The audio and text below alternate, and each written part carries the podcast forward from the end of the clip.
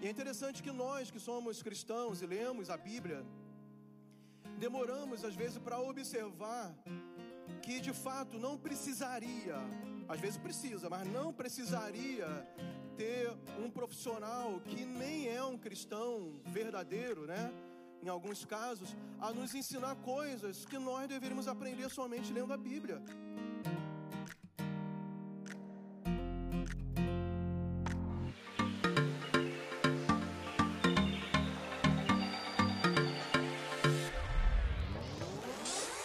Este é o canal de podcast da Paz Church Santarém. Abra o seu coração. Deus quer falar com você a partir de agora. Para nos conhecermos melhor, siga nossas redes sociais. Arroba Paz Santarém.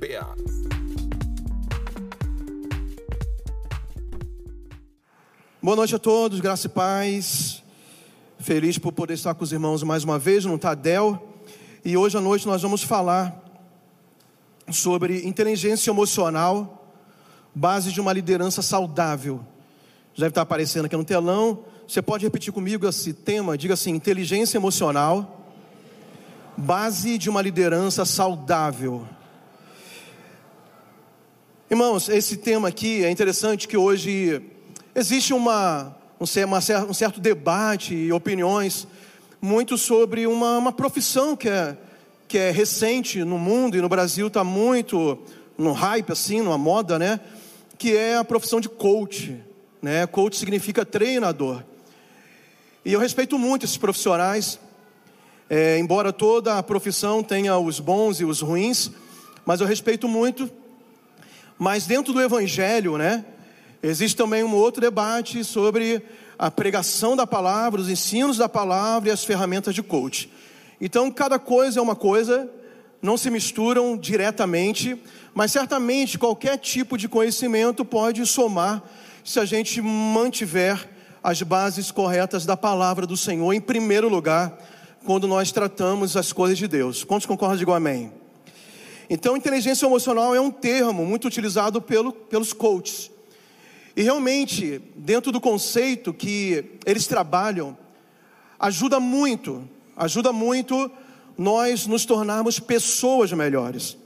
E como nós estamos falando de liderança, vai nos ajudar também a nos tornar líderes melhores, que eu creio que é a vontade que cada um tem sobre si mesmo, sobre seus líderes e sobre seus liderados, no qual você está formando para serem futuros grandes líderes dentro do reino de Deus. Na verdade, hoje, muitas, muitas disciplinas, muitas é, matérias ou assuntos têm sido explorados hoje, ensinado hoje por pessoas, é, e as pessoas acabam até com, com razão, né? Porque todo ensinamento tem que ser valorizado, cobrando muito caro por esse conhecimento. Nós vamos encontrar base bíblica para isso. E é interessante que nós, que somos cristãos e lemos a Bíblia, demoramos às vezes para observar que de fato não precisaria, às vezes precisa, mas não precisaria ter um profissional que nem é um cristão verdadeiro, né? Em alguns casos, a nos ensinar coisas que nós deveríamos aprender somente lendo a Bíblia, que está à nossa disposição. E quando nós falamos de inteligência emocional, tudo isso está na Bíblia. Tudo isso está na Bíblia. Mas mesmo assim, nós às vezes precisamos de alguém, eu já disse até em outra mensagem aqui, como a gente não lê a Bíblia direito, na maioria das vezes, aí precisa de alguém que leia a Bíblia e desenhe para a gente entender. De qualquer forma, o importante é aprender. E quando a gente vai tratar desse assunto inteligência emocional, a gente vai encontrar um texto bíblico que a gente conhece, você conhece, você já leu, você já ouviu centenas de pregações sobre algo chamado fruto do Espírito. Que o apóstolo Paulo, há dois mil anos atrás, escreveu uma carta para a igreja da Galácia, daquela região, e ele falou sobre esse tema, que hoje colocaram o nome de inteligência emocional, mas biblicamente chama-se o que? Fruto do Espírito. Então quero convidar que você abra a sua Bíblia na carta aos Gálatas, capítulo 5, versículos 21 até o 23.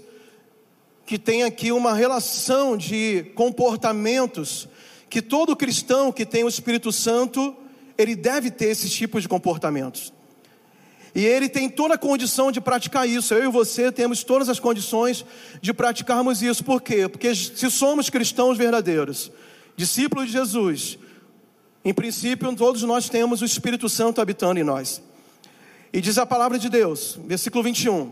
Mas o fruto do Espírito é amor, alegria, paz, longanimidade, benignidade, bondade, fidelidade, mansidão e domínio próprio. Então, eis aqui a relação daquilo que o apóstolo Paulo, dois mil anos atrás, chamou de fruto do Espírito, no qual todos nós devemos praticar como consequência de ter o Espírito Santo em nós. Existe uma outra discussão dentro da igreja evangélica, principalmente entre crentes de denominações mais históricas e tradicionais e entre crentes pentecostais e neopentecostais, que é sobre o batismo no Espírito Santo. Quais são as evidências do batismo no Espírito Santo? Então, o crente pentecostal, ele vai dizer que a evidência do batismo no Espírito Santo é e com fogo é o falar em línguas. Amém. A gente vai encontrar na Bíblia muitas, muitos textos que vão respaldar essa essa forma da igreja pentecostal acreditar. As igrejas mais tradicionais, elas vão dizer que todo crente, ele que recebeu Jesus, ele já foi batizado no Espírito Santo. No momento que ele confessa Jesus como Senhor e Salvador, e que o batismo no Espírito Santo é a presença do Espírito Santo dentro dessa pessoa, e portanto, é, ele, é, é essa, essa habitação do Espírito agora dentro da pessoa vai trazer uma nova forma de viver. E ele também tem razão sobre isso. Ele também tem razão sobre isso.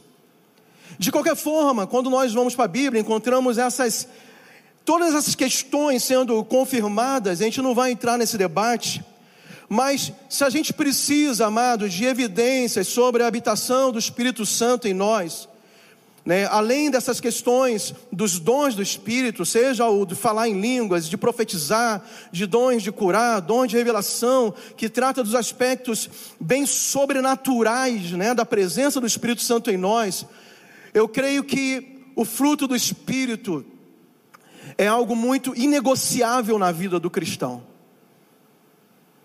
Porque não vai adiantar, de fato, a gente acumular dons espirituais, sejam quais forem, se a nossa vida no dia a dia e o nosso comportamento não conseguir evidenciar de fato a presença de Jesus em nós.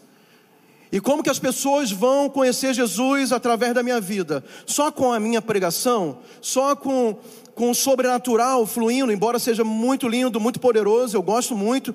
Eu fui criado numa igreja pentecostal, então eu tive acesso a essas é, manifestações do Espírito muito forte desde a minha infância. Então eu gosto, eu, eu gosto de fluir também no sobrenatural, nos dons do Espírito, mas eu preciso muito mais que Deus trabalhe no meu interior para tornar o meu caráter semelhante ao caráter dele. E isso tem muito a ver com o que nós chamamos de inteligência emocional. Trazendo para o aspecto da liderança, o que, que nós temos observado? Que tem muitos líderes, pastores, supervisores, obreiros, missionários, líderes de células, que têm uma vida espiritual é, bem disciplinada e tem conhecimento da palavra, tem experiências com Deus, tem uma vida de oração bem regrada, talvez até profunda, quem sabe, com Deus, mas por incrível que pareça, não consegue lidar bem com a sua inteligência emocional. Então, esses mesmos líderes que se dependesse somente dessas manifestações do sobrenatural da sua vida, seja da intensidade na oração, da, da sua do, do seu carisma na forma de pregar, ele dá é, com o público de forma superficial, eles estariam muito bem. Mas muitos desses têm se desqualificado porque simplesmente não sabe lidar com outro ser humano. Simplesmente eles não sabem lidar com as suas próprias emoções, com seu próprio psicológico. E eles são, eles, eles, eles acabam se auto-sabotando. E nesse processo todo, não precisava nem do diabo para derrubar esse líder. Não precisava nem da, do, do, das tentações da carne, né, do pecado, para derrubar esse pastor, para derrubar esse líder, porque ele mesmo é o seu maior inimigo. E infelizmente a gente fala isso, porque muitos de nós que estamos nessa posição né, de liderança, que de fato não é uma posição fácil, porque a gente está liderando o quê? Pessoas. É uma tarefa muito difícil a gente se dedicar totalmente em lidar com muitas pessoas e cada pessoa é um indivíduo com características próprias, com histórias diferentes, com culturas diferentes, com modo de observar o um mundo e viver diferente, né? Algumas mais tratadas por Deus, outras menos tratadas outras mais espirituais, outras menos espirituais, outras com temperamentos bem fáceis de lidar, outras com temperamentos super desafiadores. E nós líderes temos que lidar com isso. E essa dificuldade ela é aumentada de uma forma quase que incontrolável quando o líder não sabe lidar consigo mesmo.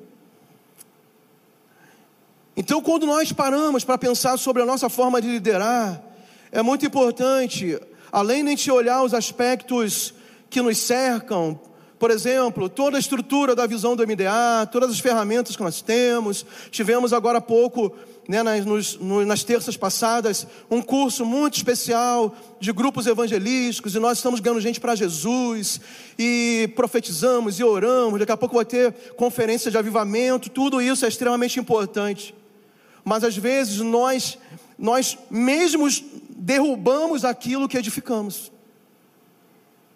Sem essa sabedoria, sem o fruto do Espírito, ou sem a inteligência emocional, nós mesmos vamos destruir aquilo que Deus nos usa para edificar, e às vezes com muito trabalho e com muito tempo dedicado nessa obra. Só quem está comigo até aqui, diga amém. Amém? Então vamos lá. Esse, essa palavra aqui que eu preparei para hoje, eu tirei de um artigo da Febracis. Febracis é, uma, é um instituto, né? é, um, é, é uma instituição que trata realmente de formação de coaches. É um instituto brasileiro que trata sobre isso de um, de um líder também que é, que é brasileiro. Então, só para dar os créditos corretos aí para aquilo que a gente se baseou, mas é claro, trouxemos para dentro das verdades bíblicas. Então, é, lá no artigo, né, que está escrito alguma coisa que eu tirei daqui, são os cinco pilares da inteligência emocional e está no site dessa empresa que eu citei. Então, qual é o primeiro pilar que nós devemos aprender sobre inteligência emocional? A forma de nós nos relacionarmos com as pessoas e que tem tudo a ver com o fruto do espírito. Então, o primeiro é conhecer as próprias emoções. Você pode repetir comigo? Diga assim: Eu preciso conhecer as minhas próprias emoções. Tem uma frase conhecida de Sócrates, lá na Grécia Antiga, né? Que é: Conheça-te a si mesmo. Então, é, uma forma da gente saber lidar conosco mesmo, principalmente no que diz respeito à liderança, a lidar com pessoas, é a gente se conhecer. Mas qual vai ser o padrão do conhecimento ou da referência que eu vou ter para a minha vida? Se a gente falar de inteligência emocional, irmãos, não existe nenhum outro ser humano que passou pela terra, ou nenhum outro líder que passou pela terra, que teve tamanho equilíbrio emocional, tamanha inteligência emocional, a não ser o próprio Jesus. Não existe nenhum ser humano que nasceu na terra de carne e osso, e Jesus foi 100% humano, 100% humano que teve capacidade de lidar com as suas emoções e os desafios de uma liderança de forma tão equilibrada, sem perder o senso de propósito, sem se desesperar, sem pecar, que não tenha sido Jesus. Então é só você ler a história de Jesus, observar a vida de Jesus, que você vai ter uma referência para você traçar um paralelo com a sua própria vida e poder medir a sua vida atualmente e, as, o, e os controles da, e o controle das suas emoções a partir dessa referência que é o próprio Cristo, é o próprio Jesus. E quando nós lemos o versículo que eu citei aqui, Gálatas 5, 21 a 23, esse é o padrão que se espera de inteligência emocional para mim e para você. Então, como, eu, como que eu vou me conhecer? A partir do momento que eu vou me analisar. E eu vou me analisar não pegando referência a outra pessoa qualquer, ou qualquer ensino, ou qualquer filosofia, ou ideologia, ou pensamento humano que haja lá fora, embora também existam coisas boas lá fora. Mas eu tenho um padrão muito claro à minha frente, que é o que? A palavra de Deus. E a palavra de Deus expressa o que? O caráter de Jesus, aponta para Jesus.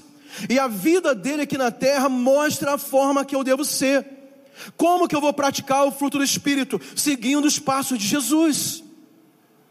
Como é que eu vou amar? Amar como Jesus. Como é que eu vou ter alegria? A alegria que Jesus tinha, mesmo nos dias mais difíceis da sua vida. Como é que eu vou ter longanimidade, paciência, benignidade, domínio próprio? mansidão, olhando para Jesus e trazendo a vida dele para a minha vida.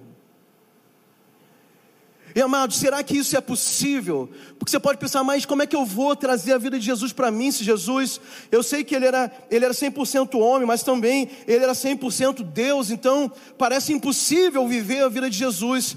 Mas o segredo, o apóstolo Paulo também escreve isso também no livro de, de Gálatas, capítulo 2, versículo 20, quando ele diz: Não mais vivo eu, mas Cristo vive em mim. Significa que o caminho para a gente viver a vida de Jesus vai ser um caminho muito difícil, mas um caminho possível. Difícil que eu digo, porque é um caminho de renúncia, de deixar, é, ou melhor, de fazer o Luciano morrer no seu temperamento, no seu, na sua visão de mundo, na sua cultura, na referência da família que ele tem, do histórico que eu tive, e substituir isso pelo modelo de Jesus, enfim, pela vida dele em mim. O apóstolo Paulo completa, porque a vida que agora eu tenho na carne, eu tenho pela fé no Filho de Deus. É um viver pela fé, essa substituição é um viver muito pela fé, irmãos de você amar pessoas que não vão te dar retorno de amor, de você ter paciência com pessoas que você já caminhou com ela uma milha, duas milhas, dez milhas, e a Bíblia fala que você vai ter que caminhar de novo, de você ter que perdoar pessoas, não, não apenas 70 vezes 7, porque esse é um número alegórico de Jesus fala assim: você tem que perdoar quantas vezes for necessário, e realmente isso não é fácil para um ser humano comum como nós.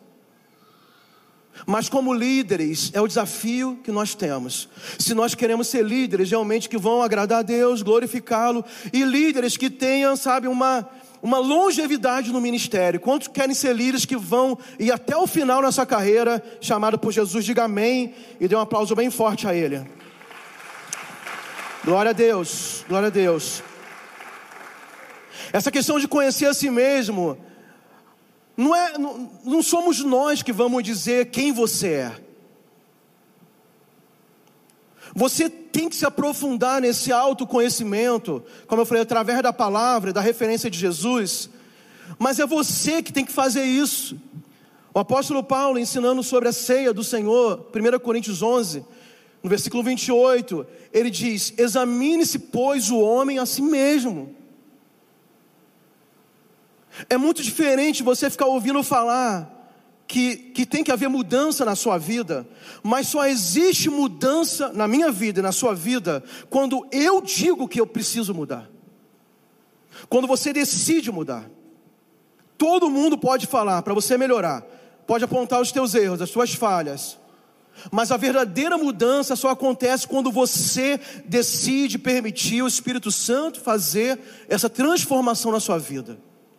É você que tem que se convencer que existe margem de melhora, de crescimento, de mudança. Porque pode todo mundo dizer, você vai arrumar culpados pelas suas ações. E eu também faço isso. Mas no dia que eu decido, eu reconheço, eu assumo, eu me arrependo e confesso, o Espírito Santo entra e faz uma obra poderosa em nossas vidas. Amém ou não amém? Depois de conhecer, o segundo ponto é o que? Controlar as nossas emoções. Quando você tem o conhecimento daquilo que você precisa ser transformado, a sua forma de falar com as pessoas, de lidar com os problemas, de reagir diante de desafios que aparecem, principalmente no relacionamento interpessoal, na sua família, com seus liderados, com seus líderes, com as pessoas que te rodeiam. Nós precisamos aprender a ter o controle dessas emoções. Agora, é muito difícil porque algumas coisas em nós Talvez você vai se identificar com isso. Por exemplo, eu. Todo mundo acho que, que já teve essa experiência de você ser criado lá na sua casa e você pensar assim: isso que meu pai fazia comigo, ou minha mãe fazia comigo, quando eu tiver minha família, eu nunca vou fazer. Aí você casa, constitui uma família, tem filhos, já não está mais debaixo do pai e da mãe, agora você é o cara ou então você, a mulher, é a cara. Quando você menos percebe, você está repetindo exatamente as mesmas coisas. Porque está arraigado em você, na sua cultura, no seu histórico, na sua alma, está arraigado aquele comportamento que você não gostava, mas você está repetindo aquilo. E não é por sua vontade, é uma coisa assim que vai quase que no automático. Quando você para para pensar, você já falou, você já fez, você já reproduziu aquilo que você odiava antes. E como mudar isso? Como controlar isso? Então o apóstolo Paulo fala que esse novo comportamento, essa inteligência emocional é uma consequência da presença do Espírito Santo em nós, é o fruto do Espírito Santo. É o fruto do Espírito Santo. O apóstolo Paulo, em outra ocasião, ele diz que nós recebemos uma semente divina em nós. Uma semente divina frutifica coisas do Espírito. Então, se nós recebemos essa semente divina, que é um atributo da nova criação, quando você se tornou uma nova criatura, recebeu Jesus, se tornou uma nova criatura, né? O apóstolo Paulo também escreve isso lá em 2 Coríntios capítulo 5, que aqueles que estão em Cristo são o quê? Novas criaturas. Quantos estão em Cristo? Levanta a mão e diga amém. Então, se você está em Cristo, você é o quê? Uma nova criatura. Por que uma nova criatura? Porque você recebeu uma nova semente espiritual, a, a, a semente vinda de Deus dentro de você. E essa semente, o que, que ela faz? Gera frutos. Então, essa capacitação de controlar as nossas emoções e aquelas piores que existem em nós, que estão arraigadas na nossa história, na nossa personalidade, no nosso temperamento, pode ser e deve ser controlada pelo Espírito Santo. É você substituir as obras da carne que o apóstolo Paulo escreve primeiro, no mesmo capítulo 5 de Gálatas, e ele fala assim: "Mas vocês podem ter e devem ter o que? O fruto do Espírito e viver essas coisas e ter controle sobre essas coisas. E é aquilo que está dentro do fruto. E é a última coisa que ele fala do fruto, que é o domínio próprio. É você ter, através do Espírito Santo, controle para você não pecar. Não significa que os sentimentos não existam, não é uma negação da humanidade. Nós somos seres humanos. E essa humanidade trouxe, por consequência do pecado, um montão de coisa ruim para a gente. Então nós lidamos com essas lutas. Então de vez em quando nós ficamos estressados, de vez em quando nós pensamos coisas ruins, reagimos mal, mas a Bíblia fala o que? Irai-vos, mas não o que? Irai-vos, mas não pequeis. Então uma coisa é separada da outra. O ser humano pode se irar e vai se irar. Existem muitas coisas que nos causam ira. Mas o que que você faz com a sua vida, com a sua boca, com seu comportamento, quando esse sentimento humano da ira vem no teu interior?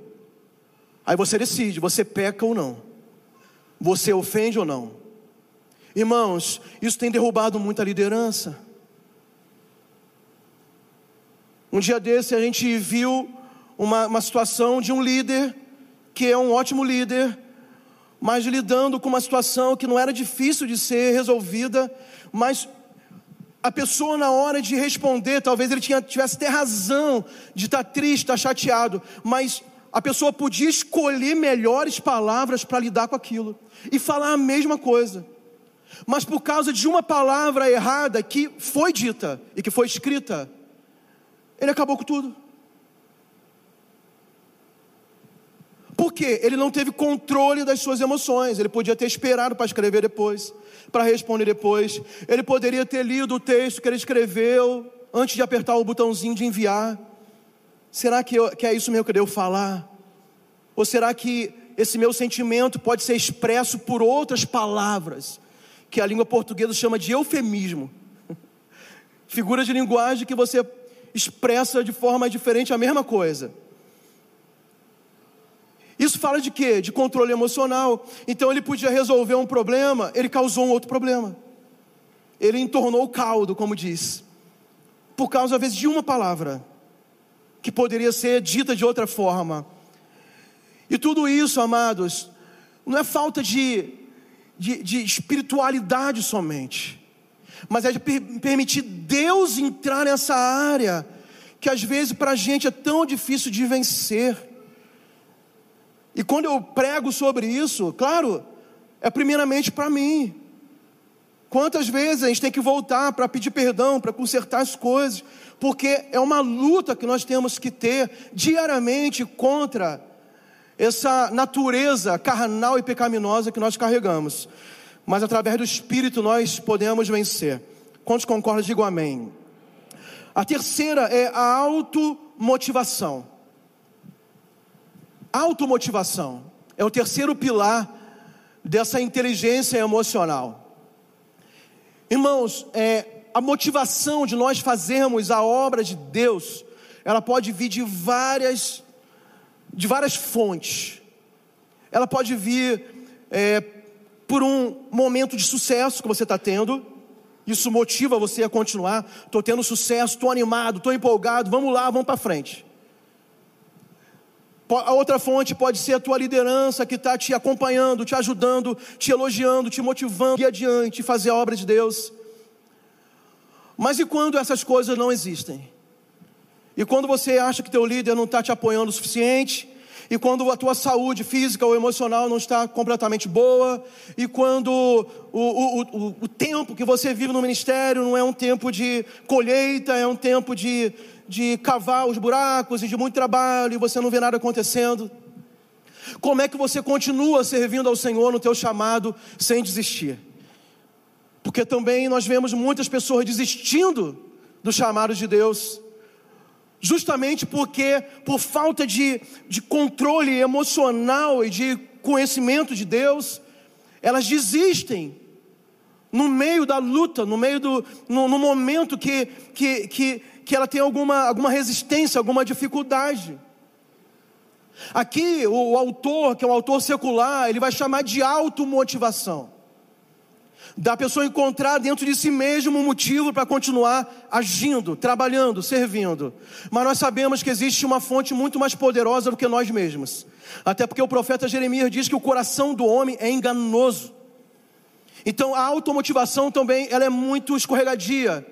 Mas eu gosto muito do texto e da história, do episódio da história de Davi. Davi é, é da história de Davi lá em Ziclag, essa história é um pouquinho longa, não vou contar aqui, mas é o trecho da, da história dele em que ele voltou para casa de uma guerra e os inimigos tinham eh, raptado as esposas do, do exército, a própria esposa de Davi, as crianças, incendiado a cidade, o acampamento deles, enfim. E ele ficou desesperado, os guerreiros valentes choraram, se desesperaram, Davi também mas lá no capítulo 30 de 1 Samuel, versículo 6, aí tem a fonte da nossa motivação verdadeira. O texto diz: Davi se reanimou no Senhor. Davi se reanimou em quem? Nele mesmo? Não, não foi nele mesmo. Foi no Senhor. Naquele momento, Davi não tinha um líder para ele se encostar. A situação era terrível, porque as esposas, filhos tinham sido levados pelos inimigos, a cidade estava incendiada. Os guerreiros e os amigos, melhores amigos dele, estavam contra ele. E ele não tinha outro lugar para buscar, buscar essa motivação que não fosse aonde? No Senhor. E no exercício da liderança, irmão, vai ter muitas vezes que você não vai ter aonde buscar outra fonte de motivação para continuar que não seja no Senhor. Então é nesse lugar que nós vamos nos equilibrar.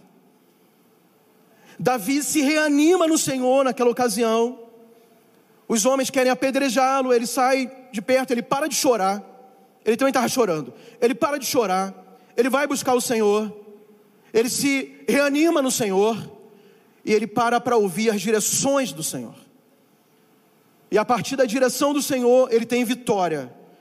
Ele traz de volta todo mundo e ele restaura tudo. Ninguém se perdeu, ninguém se feriu. Deus cumpriu a promessa, mas ele encontrou resposta no Senhor. Então, se você quer encontrar uma fonte para continuar a sua jornada em qualquer ocasião, no tempo bom, no tempo ruim, quando você se sente apoiado ou não, quando as coisas dão certas ou não, essa fonte é o Senhor. Quantos pode dizer amém? Número 4 é o que? Empatia. O que é empatia? É você desenvolver a capacidade de sentir como o seu irmão sente. Isso é muito difícil, mas é um bom exercício. Quando tiver aquela pessoa que normalmente tira a tua paz, a tua paciência, que te confronta, que te, que te ofende, que te persegue, que não concorda contigo nunca, você é um líder, então aquela pessoa parece estar sempre remando contra, sempre querendo desfazer o que você está propondo. Faça um exercício de empatia. Tente se colocar no lugar dela. Tente entender quem é essa pessoa. Tente entender qual a história dela de onde ela veio, o que, ela passou, porque possivelmente ela tem atitudes como essa. E essa empatia, com certeza, vai te dar mais longanimidade, paciência, fruto do Espírito, para você caminhar mais com essa pessoa e não desistir dela ou não desistir da obra de Deus por causa dela. Pastor, mas aonde tem empatia na Bíblia? Muito fácil. Jesus falou o segundo mandamento mais importante: ame o próximo como a ti mesmo. Isso é empatia. É você se projetar na vida da pessoa, ou deixar a vida dela se projetar na tua, e da forma que você se ama, você conseguir amar o próximo. Não significa que ela vai ser igual a você, mas você amar essa pessoa na mesma intensidade que você se ama. E existe uma frase que nós usamos, bem, bem, bem conhecida, né, que você, normalmente a gente é, não devemos fazer com as outras pessoas o que não queremos que façam conosco. Mais ou menos isso, né? A gente tem empatia. Se eu quero o bem para mim, eu quero o bem para o outro. Se eu quero conforto para mim, eu quero conforto para o outro. Se eu quero sucesso para mim, eu quero sucesso para ele eu amar a vida dele assim como eu me amo, como eu me protejo, como eu cuido bem de mim. Então a empatia é um fator muito importante nessa inteligência emocional para a gente ser líder que vai conseguir liderar muita gente, assim como é a vontade de Deus para a sua vida. Só quem recebe, diga amém. Quantos creem que Deus quer colocar muita gente debaixo da sua liderança, diga amém. Então receba do Senhor a empatia do céu. E por último, é saber se relacionar. Saber se relacionar já é o nosso final, porque o saber se relacionar, a gente podia criar vários pontos e destrinchar o saber se relacionar. Mas no meu ponto de vista, o saber se relacionar é uma consequência do fruto do Espírito. Eu vou ler para vocês de novo o que é o fruto do Espírito. Amor, alegria, paz, longanimidade, benignidade, bondade, fidelidade, mansidão e domínio próprio. Se eu consigo viver o fruto do Espírito, eu vou conseguir me relacionar com as pessoas mais difíceis que vão passar pelos nossos caminhos. O meu desafio é viver o fruto do Espírito. O meu desafio é trazer essa verdade para a prática. De amar, de viver em alegria, de ser um pacificador, como diz lá no Sermão do Monte, de ser longânimo com as pessoas, de ter um longo ânimo com as pessoas, de ser bom, de ser fiel, de ser manso e de ter controle de mim mesmo, domínio próprio. Irmãos, é, você que começou essa jornada de liderança, não deixe você mesmo se sabotar. O diabo já está fazendo muita coisa para derrubar a gente. Já basta a nossa luta espiritual. Mas que nós possamos nos firmar nessa verdade da palavra e começar a lidar melhor nossas relações lado a lado com as pessoas.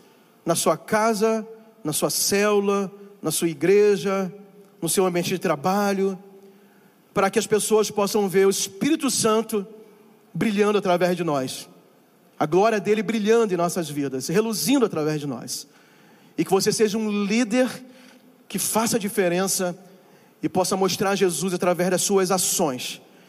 E se for preciso, você fala alguma coisa. Tá bom? Vamos ficar de pé em nome de Jesus. Coloque a mão no seu coração. Ore por si mesmo agora. Isso, coloque a mão no seu coração. Faça uma oração por si mesmo. Né? Será que você pode falar como o salmista escreveu: Senhor, sonda-me e vê se há em mim algum caminho mau. Diga para o Senhor isso agora. Faça sua oração nesse momento. Às vezes a gente acha que a gente está tão bem, que a gente é líder maravilhoso, que todo mundo tem que gostar da gente. Mas quantas pessoas nós estamos ferindo por aí? Quantas pessoas nós estamos distratando? Desprezando, perdendo a longanimidade, perdendo a bondade, não tendo domínio próprio sobre nossas ações e palavras. Espírito Santo, eu quero honrar tua presença em nossas vidas, o Senhor habita em nós. Te peço, Senhor, a começar em mim e nos meus irmãos, que o Senhor faça valer, nos ajude, Pai, a fazer valer toda, todo o potencial do caráter de Deus que está implantado em nós através da Tua presença habitando aqui. Que nós consigamos viver em amor, em alegria, em paz, em longanimidade, bondade, fidelidade, benignidade, em mansidão e domínio próprio. Contra essas coisas não há lei, Senhor e que não, nós não sejamos vencidos por essa natureza que recebemos pelo pecado tão autodestrutiva, Senhor, mas que sejamos novas criaturas em Cristo Jesus, e a nossa liderança seja marcada pela Tua presença. Senhor, nós queremos ganhar cidades, nações, mas às vezes não não conseguimos lidar com uma única pessoa que está ao nosso lado. Nos ensina a ser simples como Jesus é, humildes como Jesus é, manso como Jesus é, santo como Ele é. Implanta isso em nós e nos transforme pela Tua presença e pelo poder da Tua palavra. Para nos conhecermos melhor, siga nossas redes sociais, arroba Pai Santarém BA.